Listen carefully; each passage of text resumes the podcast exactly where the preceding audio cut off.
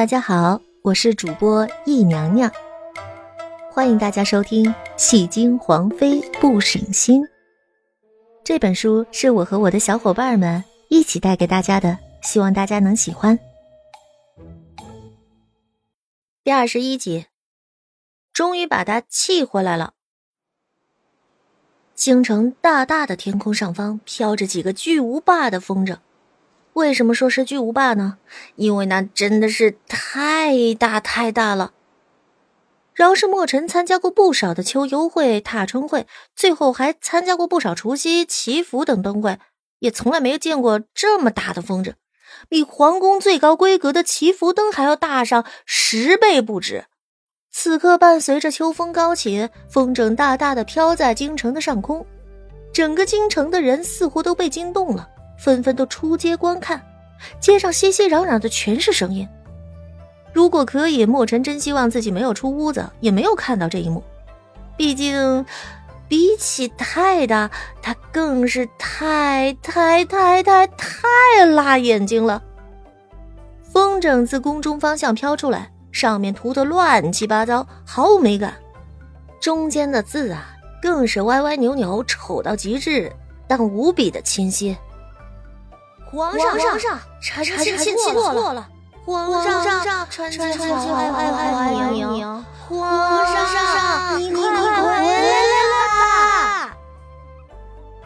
岳林看着眼前的一幕，噗的憋了一口气没笑出来，可忍了一下，还是没有忍住。他埋头笑出了声。墨尘整个脑袋里的神思全都被炸乱了。眼前一黑，头脑一懵，神思一紧，全身一颤，几乎曾经不曾出现在这个高冷皇上身上的反应，此刻都淋漓尽致的出现了。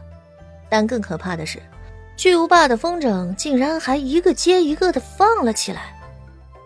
皇上，臣妾爱你在心不能开。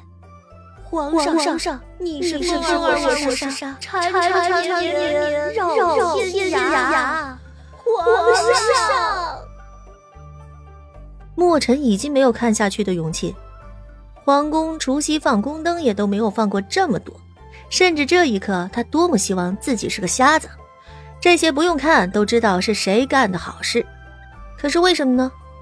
他没有追究他的过错，他又演这么一出，是太寂寞了吗？他明明才离宫七天呀，本来还想趁机去京北大营巡视一下，这不让出门了是不是啊？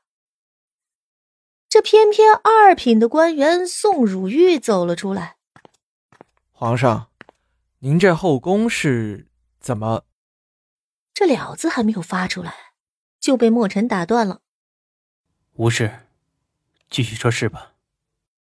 墨尘负手走进了屋子，真不需要回宫看看吗？宋如玉错愕的看着天空，眼看着风筝竟然还有徐徐升起的架势，宋如玉有些汗颜。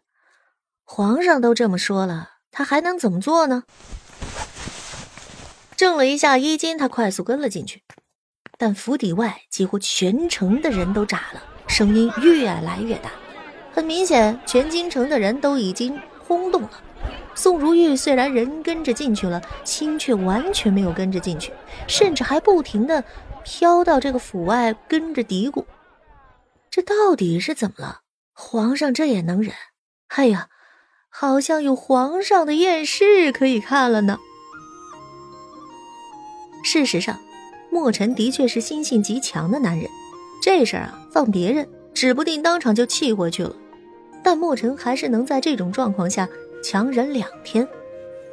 两天后，眼看着每天的风筝飘的都不一样，相似的话也从“皇上，臣妾想你了”进阶为“皇上，你难道忘了曾经在小马车里的山盟海誓了吗？”墨尘终于忍不下去了，马鞭一挥，跨上黑色的骏马，疾驰回了宫中。宝兰宫内。阮流然此刻正在静静的等待着墨尘，等墨尘进宫的时候，等待他的，则是屏退所有宫人的一对一的迎接阵仗。为什么要用阵仗这个词儿？因为仇人见面分外眼红，他们现在的状态绝对跟仇人没有任何区别。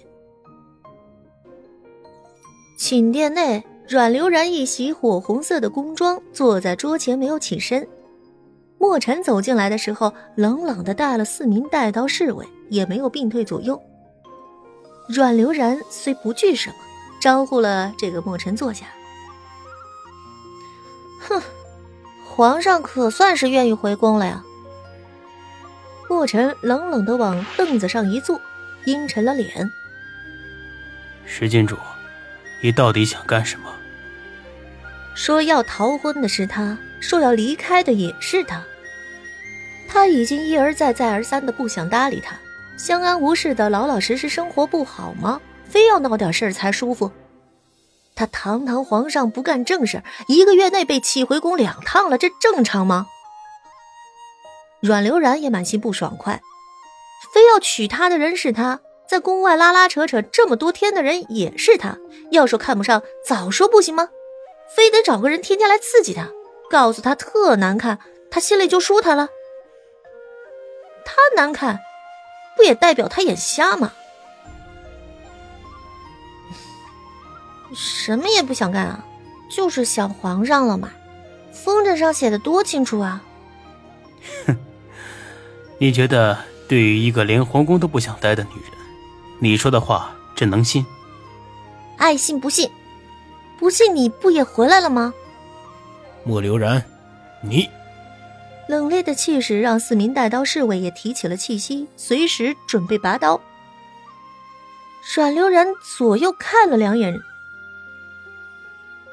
干嘛？准备当昏君？得不到老婆就杀老婆啊！我告诉你，即便你杀了我，我也是会去阴曹地府咒你的。这种威胁放别人身上，墨尘一定会让对方明白，朕就是杀你了又能怎么着？屠你九族也只是朕一念之间，但是对于阮流然这种脾性，墨尘无形中总觉着这种阴魂不散的事儿他干得出来。也不知道墨尘这一刻脑海里百转千回了什么思绪。总之，他抿了一下唇瓣，还是缓和了一下。你究竟想做什么？墨尘都缓了口气了，阮流然自然识趣啊。你先把他们屏退了再说。有什么事不能直接说？你不怕他们听到了，给你在外面乱传些什么？你更高调出名，你就继续让他们待着。这几乎一下就戳中了墨尘最大最气愤的地方。他一贯低调惯了，能独自出宫，也喜欢独来独往，就说明了他就是喜欢安静低调的氛围。但谁能想到阮流然竟然是个这么高调的女人？这些天若非他给文官下令不准记载任何有关他的这方面的事情，不然他都能想象他应该是史书上记载的唯一一位最高调、绯闻花式最丰富的皇帝了。而对于阮流然来说，他能这么做，焉能猜不到墨尘的心态？从被限制行动的当天，他就已经想到了墨尘的软肋。觉得他完美无缺、无懈可击是吧？觉得他又丑又蠢，配不上他是吧？他就是要给所有人看看，这个皇帝最大的短板是什么。本集到这里就结束了，我们下集再见。